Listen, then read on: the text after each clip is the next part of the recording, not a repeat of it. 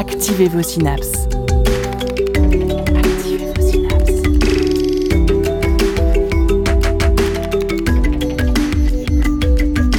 Poussez la porte du labo des savoirs et entrez dans un monde de science et d'expérience.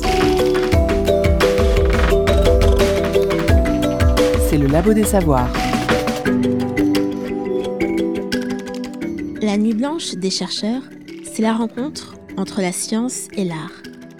Un événement proposé par Nantes Université qui aura lieu le 27 janvier 2022. À cette occasion, le Labo des Savoirs et Prune se sont associés pour vous proposer de plonger à la frontière de la connaissance. Des chroniques des bénévoles du labo accompagnées des découvertes musicales des émissions de Prune.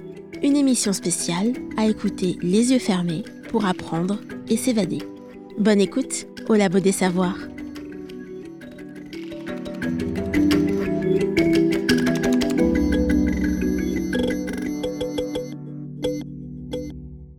La Nuit Blanche des chercheurs, donc, cette rencontre entre l'art et la science, aura lieu le 27 janvier 2022.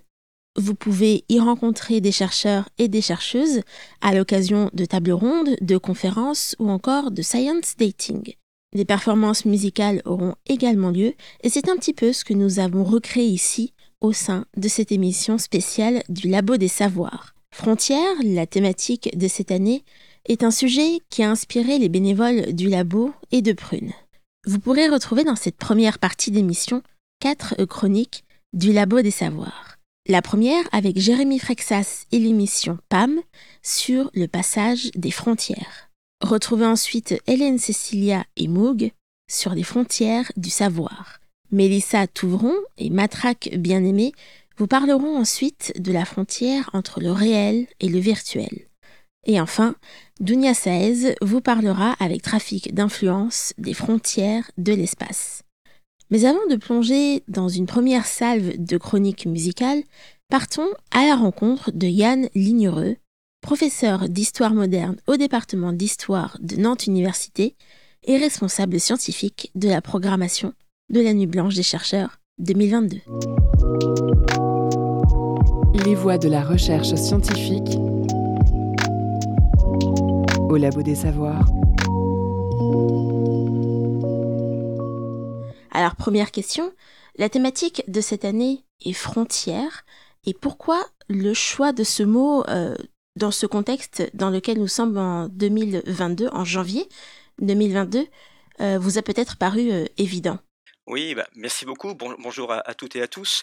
Donc, le choix d'une thématique dans la Nuit blanche des chercheurs répond à, plusieurs objectifs.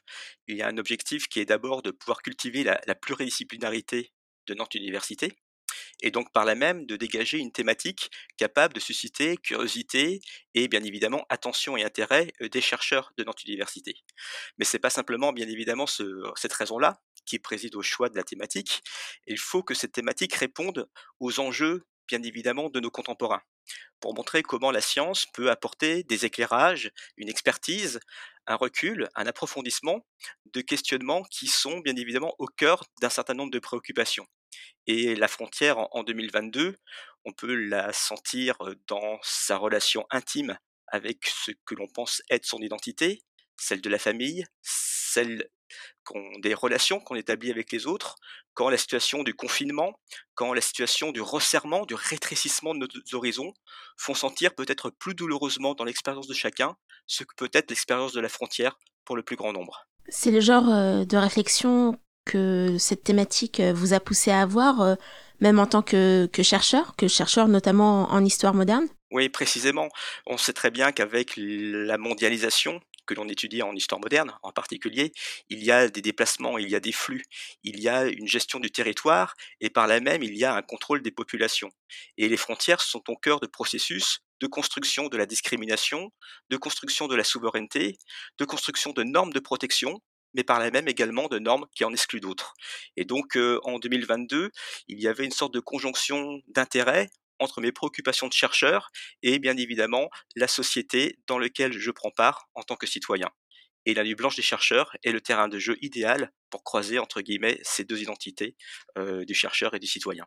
Vous avez eu des réflexions en tant que citoyen, en tant qu'être humain euh, sur la planète Terre, euh, en dehors de vos recherches avec euh, cette thématique frontière? Bah, je, pense qu'on ne peut pas être insensible à toutes les souffrances que rencontrent effectivement les, les migrations forcées, contraintes, qu'elles soient des migrations économiques, qu'elles soient des migrations liées au phénomène de déplacement lié à la guerre.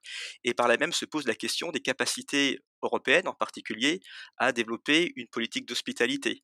Et donc par là même, le jeu que j'ai proposé donc à, à, mes collègues est de travailler la frontière, de voir toute la pluralité et la diversité des frontières, mais d'être capable également de mettre en suspension euh, la possibilité de penser qu'elles ne sont que évidentes et donc pouvoir penser peut-être euh, euh, bah justement à les redéfinir. Et c'est là où le travail de l'historien, le travail des scientifiques, quel que soit leur domaine de compétence, intervient pour mettre du champ, du recul dans ce qui peut être une approche peut-être un petit peu trop, trop étroite des phénomènes. Oui, frontière est un mot vraiment pluridisciplinaire que l'on peut rencontrer dans toutes les disciplines euh, scientifiques et dans la recherche euh, en général. L'idée est précisément de pouvoir trouver un thème voilà, qui euh, provoque une curiosité pour chaque discipline, que ce soit en, en, biologie, que ce soit effectivement dans le domaine de la santé. La première frontière, c'est notre peau. Et c'est par là même effectivement une façon de penser les échanges qui nous permettent d'agir, de vivre, de ressentir dans le monde dans lequel nous sommes.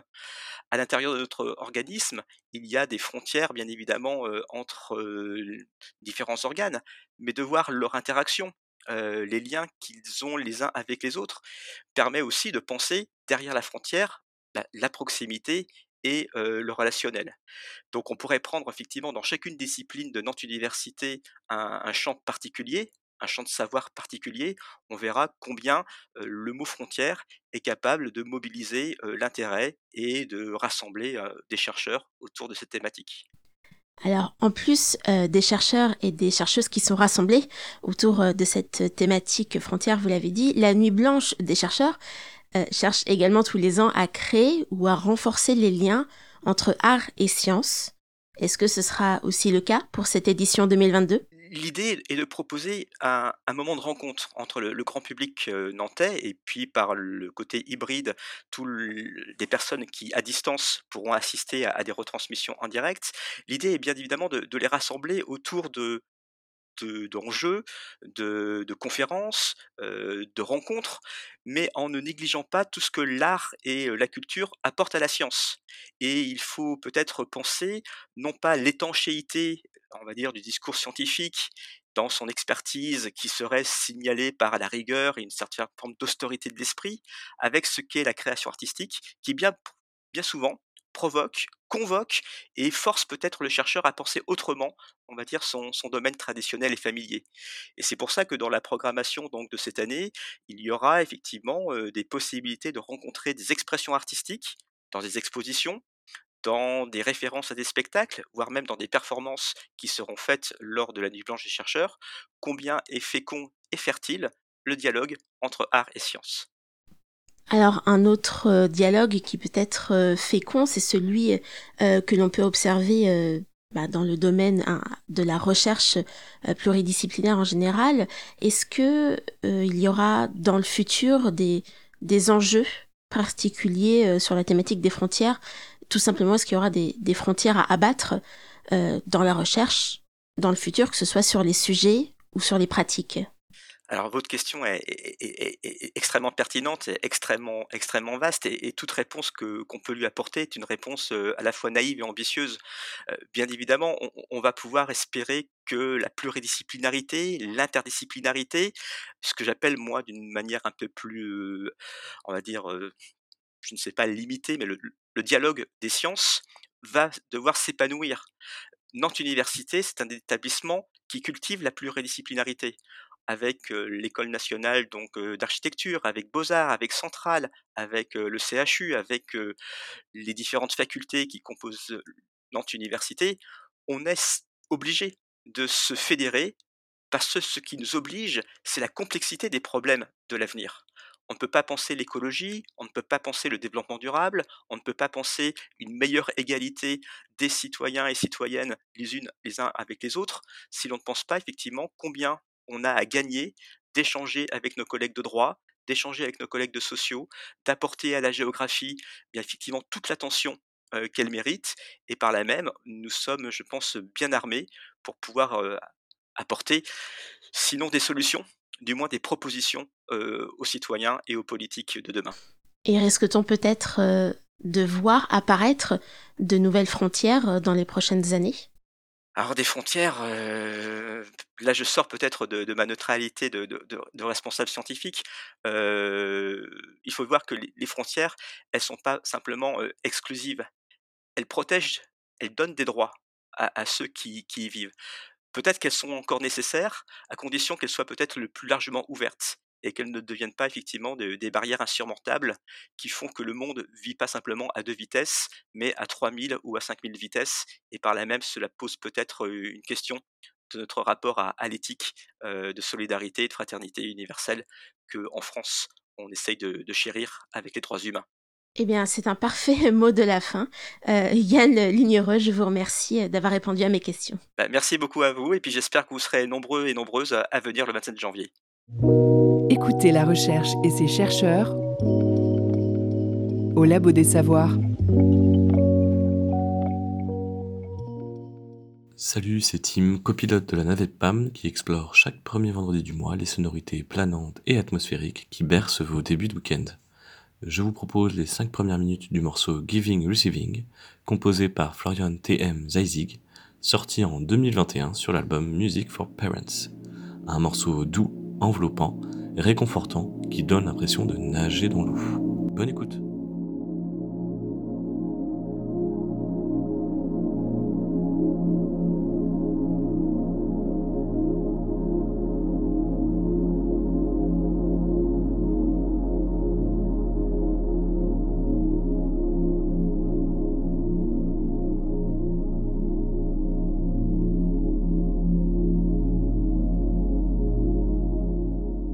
ne sais pas vous, mais j'ai toujours un peu la boule au ventre au moment de passer une frontière.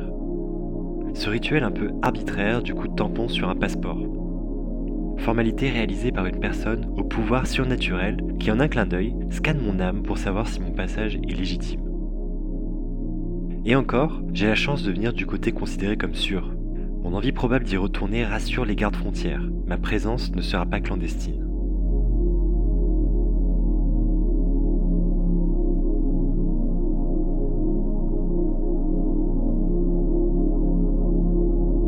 La peur, c'est aussi le sujet d'un article publié par Guido Sinamodo, Special Practices in Borderlands, Bottom-up Experiences and Their Influences on Border Communities. Le point de départ est le suivant. Les frontières sont des lieux avec des enjeux bien particuliers. Il est question d'y contrôler les flux de personnes et de marchandises afin de limiter les entrées et d'empêcher les trafics. Contrôler ces zones amène souvent à créer des déserts. Zones interdites d'accès, mobilité réduite, et échanges surveillés. Tout cela au moyen d'une présence militaire accrue.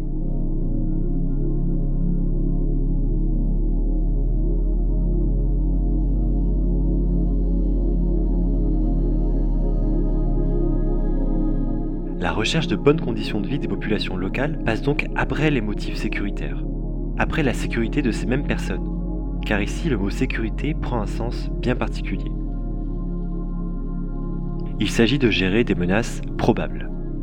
La perception de ces menaces, associées au terrorisme, s'est renforcée ces dernières années avec l'organisation toujours plus récurrente d'événements d'ampleur internationale, type compétitions sportives, forums économiques, etc. Ces menaces, bien que potentielles, amènent des réalités bien tangibles, notamment dans l'architecture et l'aménagement de ces espaces de frontières. Le chercheur José Luis Terrada González définit la frontière comme une démarcation physique qui dessine une limite entre nous, qui que nous soyons, et les autres, quels qu'ils soient. Ces autres doivent alors être impressionnés, dissuadés par l'existence de cette frontière.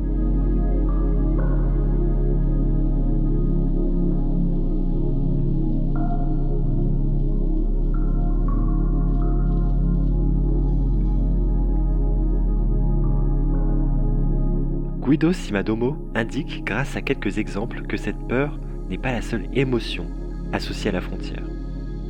Il évoque aussi l'espoir. un espoir souvent porté par des initiatives à l'échelle locale. Cela peut concerner le logement, comme à San Isidoro, à la frontière entre les États-Unis et le Mexique. La municipalité a travaillé avec l'ONG Casa Familiar pour identifier les multiples extensions illégales d'habitation. L'objectif, proposer de les remplacer par des constructions plus pérennes afin d'améliorer les conditions de vie des locaux. Cela se fait en contrepartie d'une contribution à une banque de temps où les propriétaires de ces extensions donnent de leur temps pour proposer des services au voisinage. Cette action cherche à redonner des fonctions aux espaces frontaliers plus compatibles avec les aspirations des habitants et des habitantes. Il s'agit de favoriser les échanges jusque-là contraints à travers une banque de services et des possibilités de rencontres. Car ces personnes, qu'elles soient nées là, en attente de passer ou à la recherche d'opportunités, méritent, comme toutes les autres, de vivre dignement, hors de la peur constante inspirée par les patrouilles et les murs.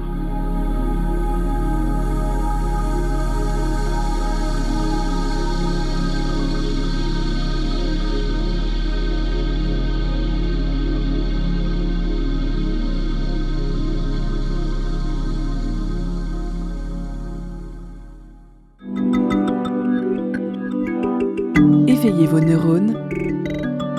Vous êtes bien. Vous êtes au Labo des Savoirs.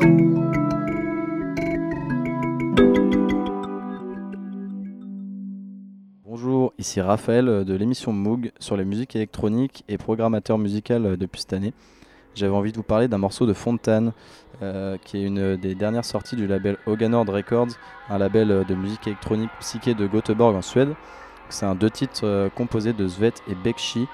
Et euh, Fontane, c'est un duo euh, composé de Jesper Jarol et Johan Melin qui explore euh, la musique psychédélique en s'inspirant de ceux qui en ont posé les bases. Ils comptent une dizaine de sorties et je vous laisse avec leur morceau Svet. Bonne écoute. Imaginez une vaste étendue qui représenterait tout le savoir de l'humanité à l'heure actuelle.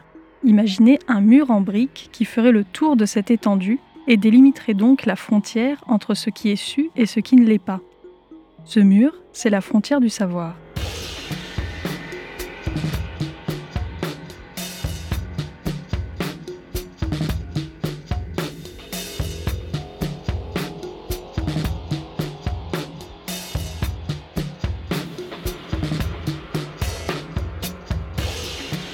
Vous ne pouvez pas le discerner à l'œil nu, mais ce mur est en mouvement.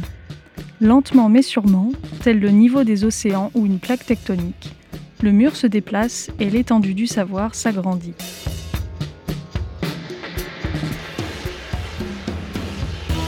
Cette progression est la conséquence du travail des chercheuses, chercheurs et scientifiques du monde entier. Les briques du mur arborent différentes couleurs, et ces couleurs se retrouvent également sur le sol de l'étendue du savoir, là où déambulent les chercheuses et chercheurs. Ces couleurs représentent les différents domaines scientifiques. Bien qu'historiquement on puisse s'imaginer une mosaïque bien cloisonnée, les frontières entre les disciplines tendent à devenir plus poreuses et font place à une aquarelle abstraite mais harmonieuse. Les sciences naturelles cherchent à comprendre le monde qui nous entoure, qu'il s'agisse de galaxies à plusieurs centaines de milliers d'années-lumière de la Terre ou de minuscules micro-organismes souterrains autant de petites briques du mur qui nécessitent des outils adaptés pour pouvoir être observées convenablement.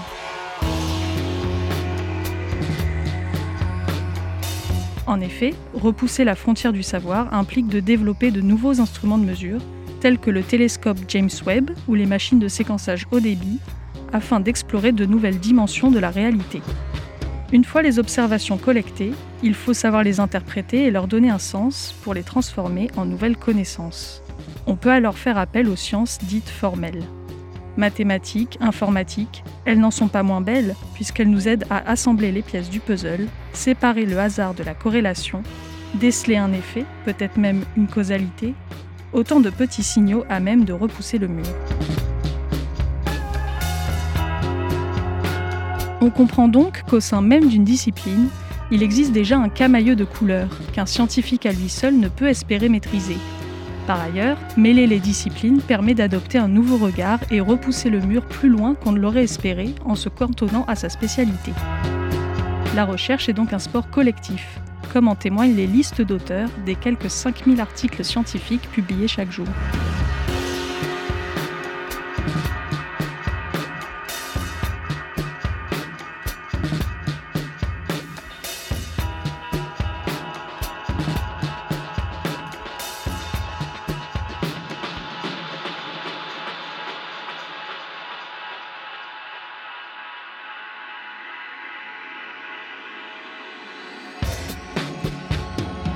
D'ailleurs, connaissez-vous le coût de l'accès au savoir? Si vous êtes un simple citoyen curieux et que vous souhaitez lire un article en particulier, il pourra vous en coûter une trentaine d'euros. Si vous êtes chercheuse, chercheur, alors votre université ou institut peut débourser jusqu'à plusieurs millions d'euros d'abonnements annuels aux diverses revues scientifiques que vous souhaitez consulter. Ironie du sort, si vous souhaitez publier votre article en accès libre dans une revue prestigieuse telle que Nature, pour qu'il soit lisible par tous, alors plusieurs milliers d'euros vous seront demandés pour un seul et unique article. Cet argent ne revient pas aux scientifiques qui relisent ou écrivent ces articles, mais bien aux maisons d'édition. Il s'agit donc ici d'une nouvelle frontière, une barrière qui se dresse, celle du profit, et qui menace de mettre sous cloche les résultats des scientifiques. Ces résultats, consignés dans les articles, sont présentés de manière très linéaire. Le raisonnement, le protocole mis en place et les conclusions obtenues s'enchaînent naturellement, tel le récit d'une victoire face à la frontière du savoir.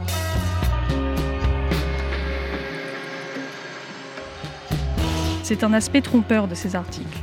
En effet, le trajet entre le questionnement et le savoir n'est jamais linéaire. Comment pourrait-il l'être? Il est fait de divagations, de circonvolutions, d'essais, d'erreurs, de répétitions, de corrections. Ce qui amène une dernière réflexion. Quiconque exige du scientifique qu'il puisse décrire à l'avance le résultat qu'il obtiendra n'a donc rien compris. Faire peser une telle attente entrave la prise de risque, limite la capacité des scientifiques à repousser la frontière du savoir au-delà de tout ce que nous aurions pu imaginer.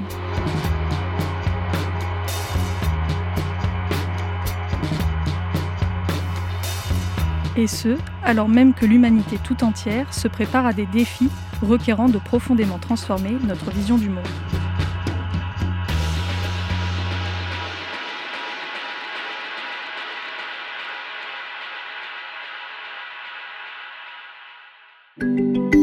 Le Labo des Savoirs. Émission activatrice de synapses. C'est Chloé de l'émission Matraque bien aimée. Du lundi au vendredi, je vous présente un morceau fraîchement entré en playlist sur Prune. Le Labo des Savoirs m'a laissé carte blanche pour vous proposer mes coups de cœur personnels, alors on commence par le morceau Alienation de Holly Herndon. C'est de la musique expérimentale, intense et étrange. Le morceau est exceptionnellement immersif et son titre lui va comme un gant. Voici donc Alienation de Holly Herndon. Bonne écoute!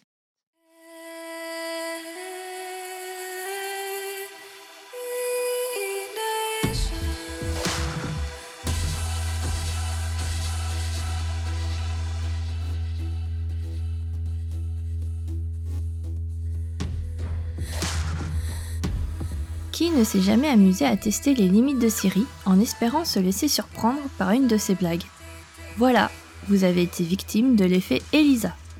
L'effet Elisa est le fait d'attribuer de manière inconsciente des caractéristiques humaines à un ordinateur. Ici, on s'attend à ce que Siri ait de l'humour, caractéristique propre à l'humain, alors que Siri n'est qu'en fait qu'une suite de 0 et de 1. Très complexe, certes, mais ce n'est pourtant qu'un algorithme qui exécute les lignes de code que des développeurs humains ont écrits sur un ordinateur. Alors, qu'est-ce qui fait que le virtuel reste virtuel et le réel est bien le réel?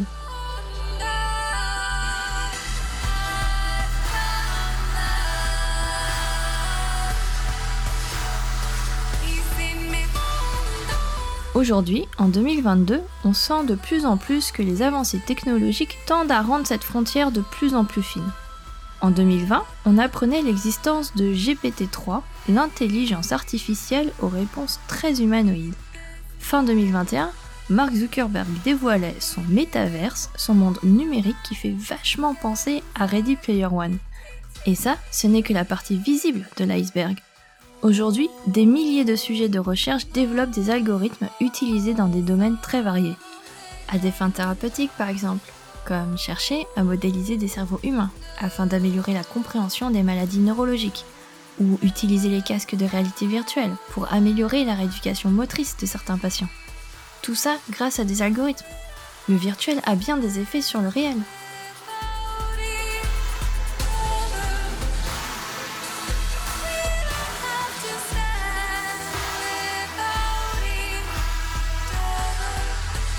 Et l'inverse alors, car le réel a aussi des effets sur le virtuel. Le virtuel est construit par l'être humain. Nous faisons le virtuel à l'image de ce que nous aimerions qu'il soit. Du moins, on essaie. Car inconsciemment, on injecte nos propres biais cognitifs dans nos algorithmes. Par exemple, en 2018, l'algorithme de recrutement d'Amazon avait tendance à présélectionner plus d'hommes que de femmes pour des postes de développement informatique. Pourquoi? Car il était sexiste? Bien sûr que non.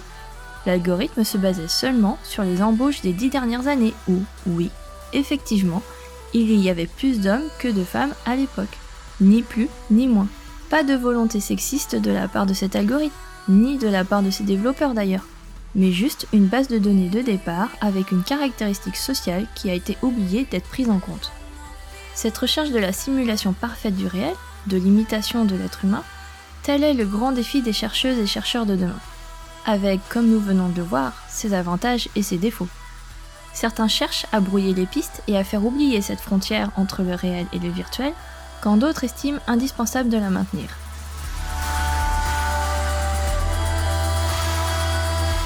Mais en même temps, est-il vraiment possible de reproduire parfaitement l'imperfection de l'être humain?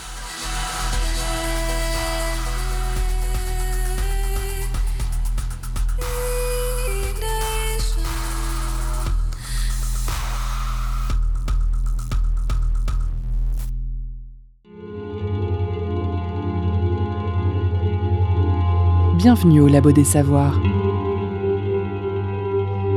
Attention, recherche en cours.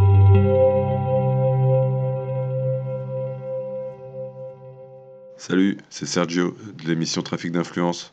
À la base, je voulais vous faire découvrir le rappeur Lucho Bukowski, que j'adore. Ensuite, je voulais vous faire découvrir le beatmaker Drouge et ce morceau Tonight que l'émission des tripatouilleurs de Prune m'a fait découvrir. Ensuite, ça a été Tactile de Nouvelle-Calédonie, avec son trip-hop seed upstep improbable. Et puis je me suis rendu compte que j'étais comme le labo des savoirs et qu'on était tous un peu pareils. On voulait simplement transmettre nos connaissances. C'est donc naturellement que j'ai choisi le morceau Share Knowledge de Goop Stepa. Bonne écoute.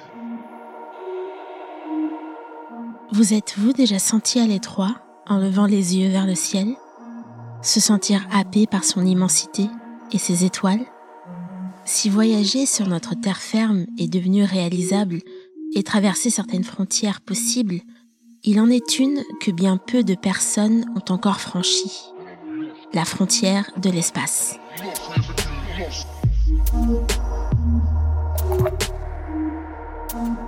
On devrait d'ailleurs parler des frontières, car l'espace n'est pas délimité par une quelconque démarcation physique nette, et chacun y va de sa petite définition. Le physicien Theodor von Karman a calculé dans les années 1950 l'altitude à partir de laquelle l'atmosphère terrestre devient trop ténue pour planer et où il est nécessaire de se mettre en orbite pour ne pas tomber.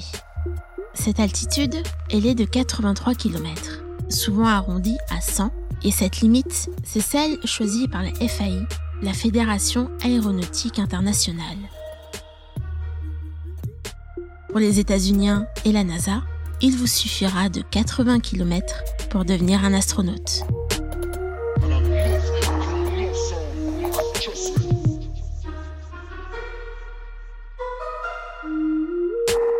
Mais il n'existe aucun texte international précisant à partir de quelle altitude une personne ou un objet franchit la frontière de l'espace.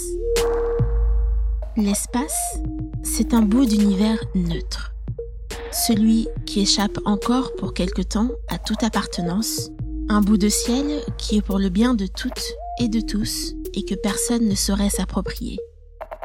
Pour preuve, le traité de l'espace, écrit en 1967, vient confirmer cette universalité. L'espace, la Lune et les autres corps célestes sont l'apanage de toute l'humanité entière et ne peut être l'objet d'appropriation nationale.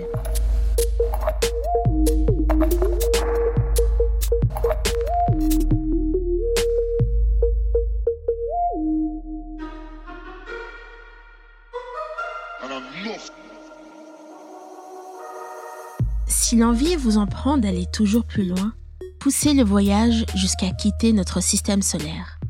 Lorsque vous ne serez plus protégé par le champ magnétique de notre Soleil, vous serez alors à la merci des rayons cosmiques et dans un milieu extrêmement ténu en atomes. Mais vous serez dans le milieu interstellaire, entre deux étoiles.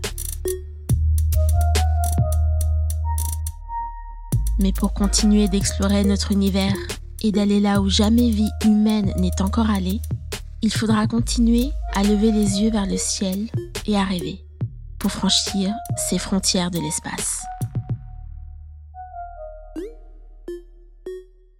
Faisons maintenant une véritable pause musicale, sans chronique et sans science cette fois, toujours avec une sélection de la programmation de Prune.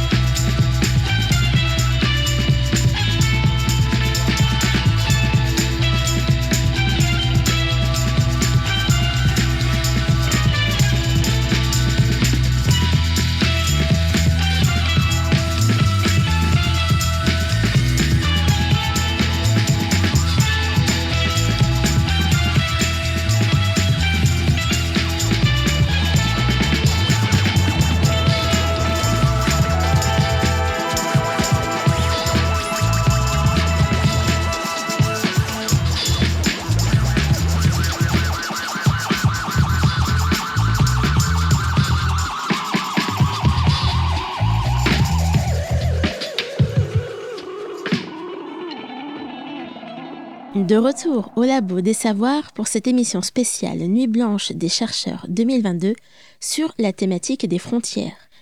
Écoutons maintenant quatre nouvelles chroniques des bénévoles du labo des savoirs. Vous aurez Nolwenn Laroche-Pelletier qui vous parlera des frontières de la génétique par deux fois.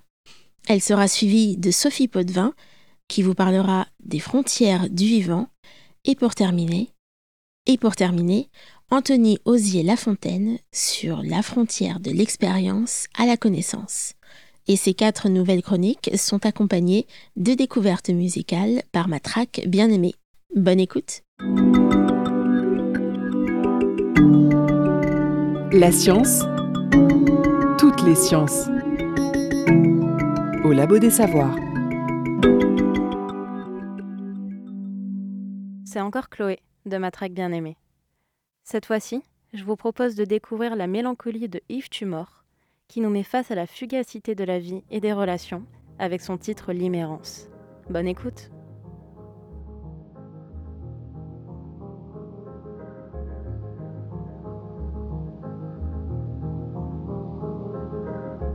La génétique est la science de l'étude des gènes et de leur héritabilité.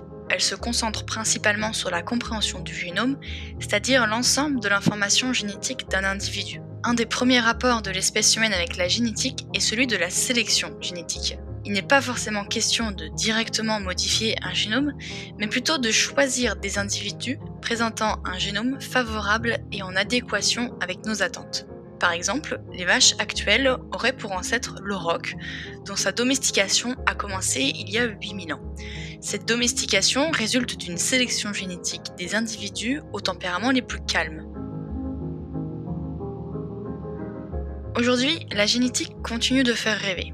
Rendez-vous compte, un code universel du vivant composé de seulement 4 bases dont la traduction ne donne que 22 acides aminés, ces derniers étant la base de toute protéine. Et avec ces ingrédients, des milliards de génomes et d'espèces singulières. Ce code universel est justement une des clés pour l'étude des espèces contemporaines et la compréhension de leur évolution.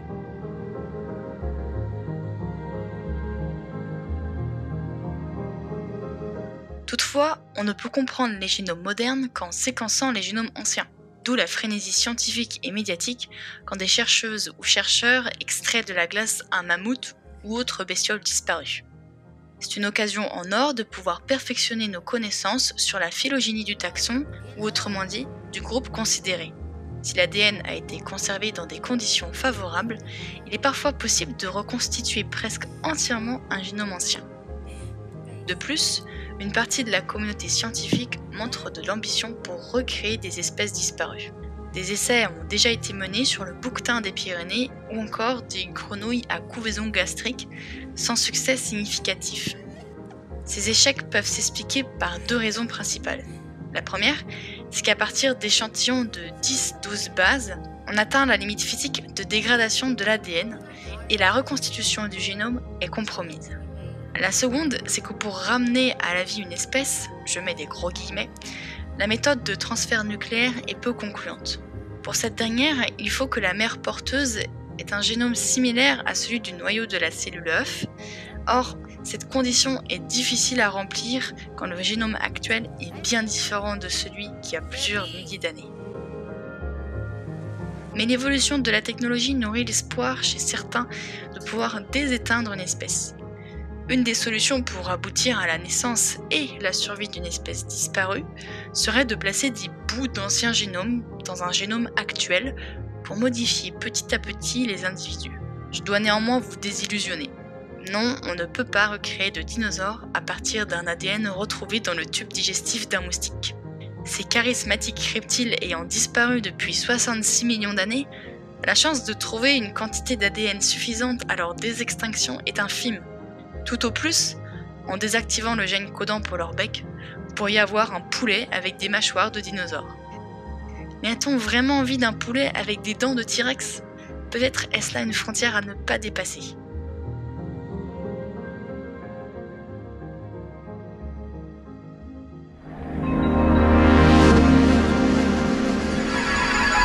La science dans tous ses états. Au labo des savoirs.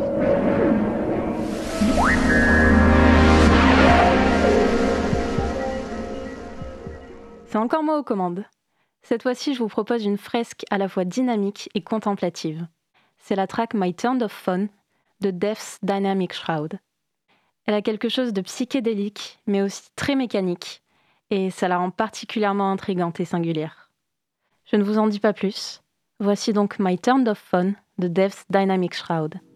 Bonne écoute!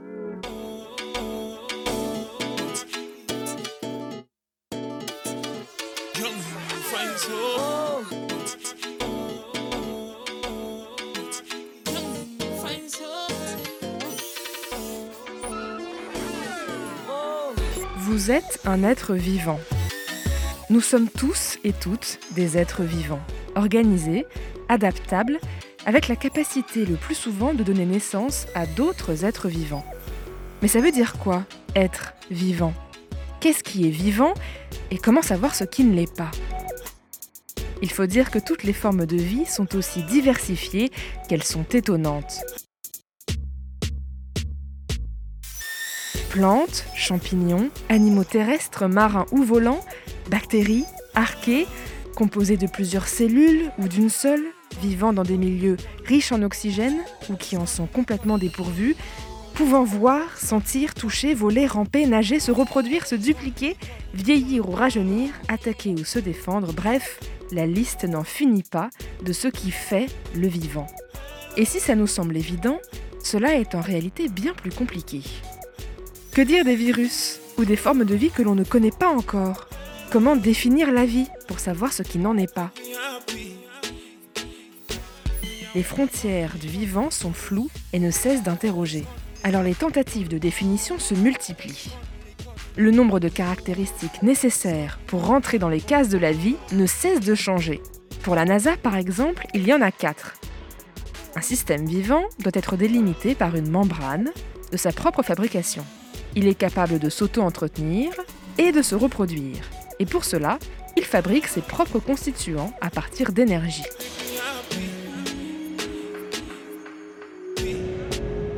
En biologie générale, il y a cette fois 5 cases à cocher pour être vivant. Si l'on schématise, là encore il consomme, transforme ou stocke de l'énergie, il se reproduit aussi, il grandit, il est mobile, soit de l'extérieur, soit de l'intérieur, et enfin il répond à des stimuli qui lui permettent de s'adapter à son environnement. Un troisième moyen de définir le vivant peut se faire via sa biochimie. Toutes les cellules vivantes possèdent des points communs. On retrouve à nouveau une membrane avec une double couche de lipides, l'utilisation d'énergie pour fonctionner, et cette fois, on rajoute le rôle de l'ADN, l'information génétique qui, comme une notice IKEA, permet de construire des protéines. Mais alors que dire des virus? À la frontière du vivant, ces êtres posent question. Ils ne sont pas composés de cellules et ils ne se reproduisent pas tout seuls. Ils ont besoin d'autres organismes qu'ils infectent pour se répliquer.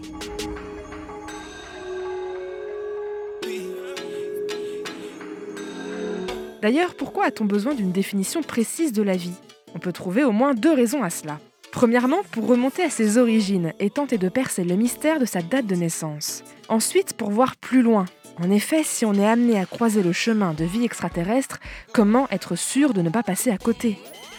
Pour s'émanciper des modèles de vie terrestres, le scientifique Stuart Bartley a mis au point une définition plus large qui pourrait convenir à des formes extraterrestres. En simplifiant la vie au sens large, ce serait donc un système capable de s'organiser, de croître, de se réguler et d'apprendre. Quatre critères qui font reculer les frontières du vivant et ouvrent la porte des possibles.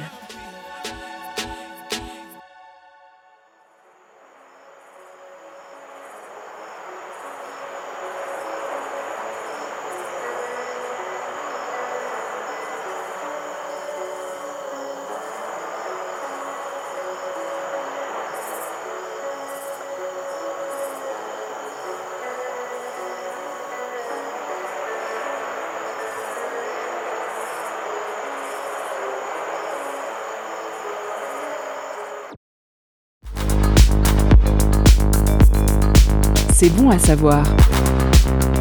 C'est bon de savoir. c'est le Labo des Savoirs. Ici Chloé. Cette fois, je vous présente un morceau à l'atmosphère tout aussi écrasante que le précédent. C'est Make Out in My Car de Moses Somni et remixé par James Blake. Au programme, une production froide, distordue et puissante, accompagnée d'une voix mélodieuse et mémorable. Ça prend aux tripes, mais avec grâce. Bonne écoute!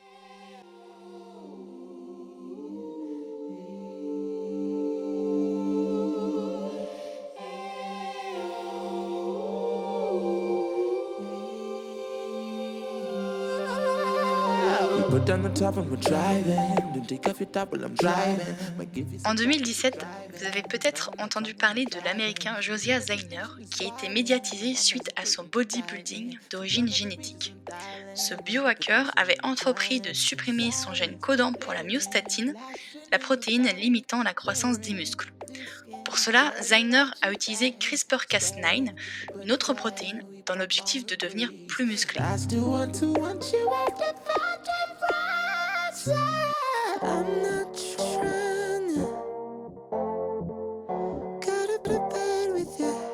Cette manipulation est un des rares exemples de modification de l'ADN humain.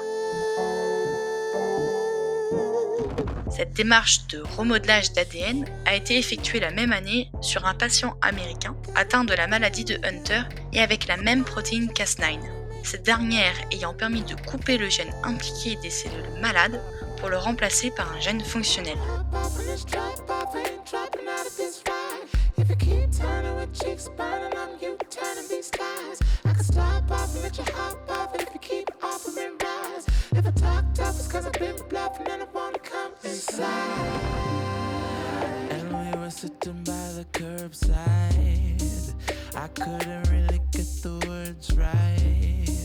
CRISPR-Cas9 est une des protéines stars de la génétique, cette science de l'étude des gènes et de leur héritabilité.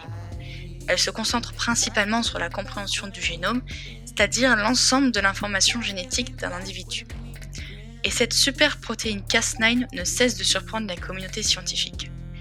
Effectivement, une étude de 2021 a dévoilé de nouveaux enjeux autour de cette protéine. Le chercheur James Nunez et son équipe ont pu mettre en avant deux autres capacités de Cas9. De fait, cette protéine est capable de supprimer et remplacer un gène.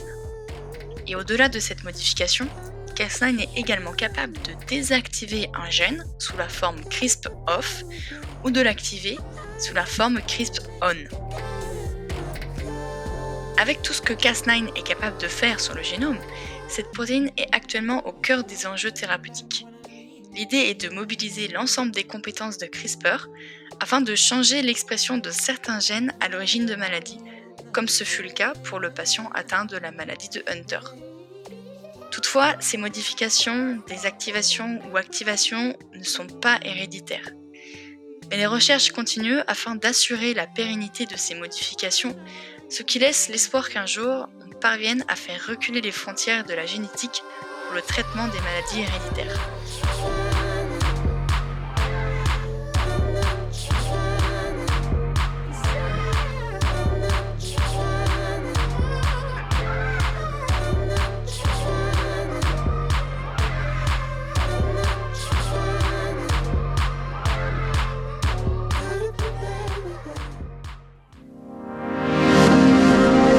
Le son des sciences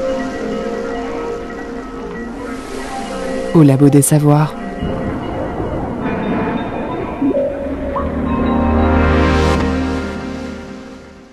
C'est encore et toujours Chloé, de ma traque bien-aimée. Pour ma dernière interruption, je vous propose un morceau pour faire danser dans les chaumières. C'est Hardly Keep It Inside de YUQT ou les spécialistes du UK Garage. Bonne écoute! Est-ce que vous connaissez le point commun entre une physicienne qui cherche à prouver l'existence d'une nouvelle particule, un biologiste qui voudrait inventer un nouveau traitement contre le cancer et un paléontologue qui aimerait comprendre l'origine de la vie?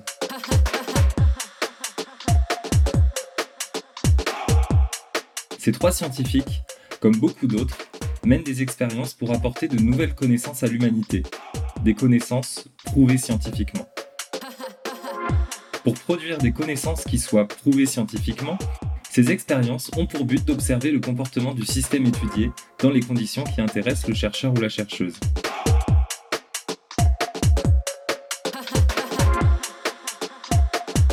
Et ici, on s'intéresse à la frontière qui sépare le résultat d'une expérience et la conclusion scientifique qu'on peut en tirer. On se demande comment on produit des connaissances prouvées scientifiquement. Tout part donc d'une expérience. Quand c'est possible, on recrée artificiellement le phénomène qu'on veut observer. C'est ce que fait par exemple le biologiste qui met des cellules en contact avec le traitement qu'il étudie. Quand ça n'est pas possible, on observe le phénomène comme on peut, là où il se produit. C'est ce que fait le paléontologue qui cherche et examine les fossiles d'animaux disparus depuis longtemps.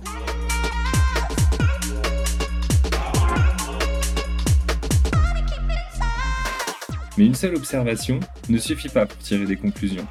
Après tout, comment les résultats d'une unique expérience menée par quelques personnes au fond d'un laboratoire permettraient d'affirmer que quelque chose est vrai partout et tout le temps?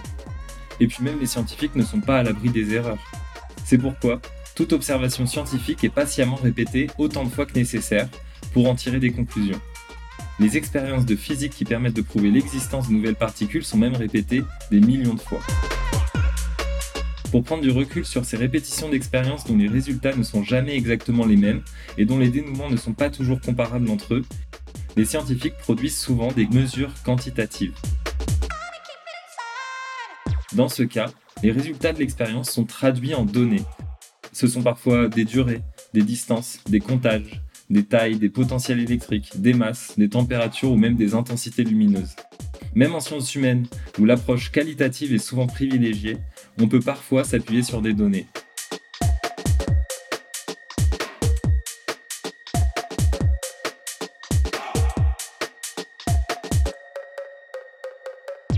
La production de données permet de rendre les résultats des expériences comparables entre eux.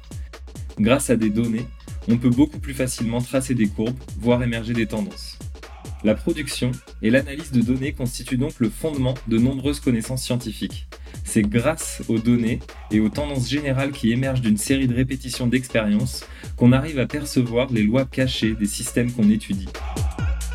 Une grande partie des connaissances scientifiques acquises par l'humanité ont donc été produites en traduisant en données les résultats d'expériences, puis en traduisant en connaissances les résultats des analyses de données. Cette étape de la production de données et de son analyse permet donc de traverser la frontière entre une intuition et une connaissance scientifique. C'est grâce aux données que l'on peut franchir la frontière qui nous sépare du territoire des connaissances scientifiquement prouvées, jusqu'à ce que les données de la prochaine expérience nous permettent de traverser la frontière suivante.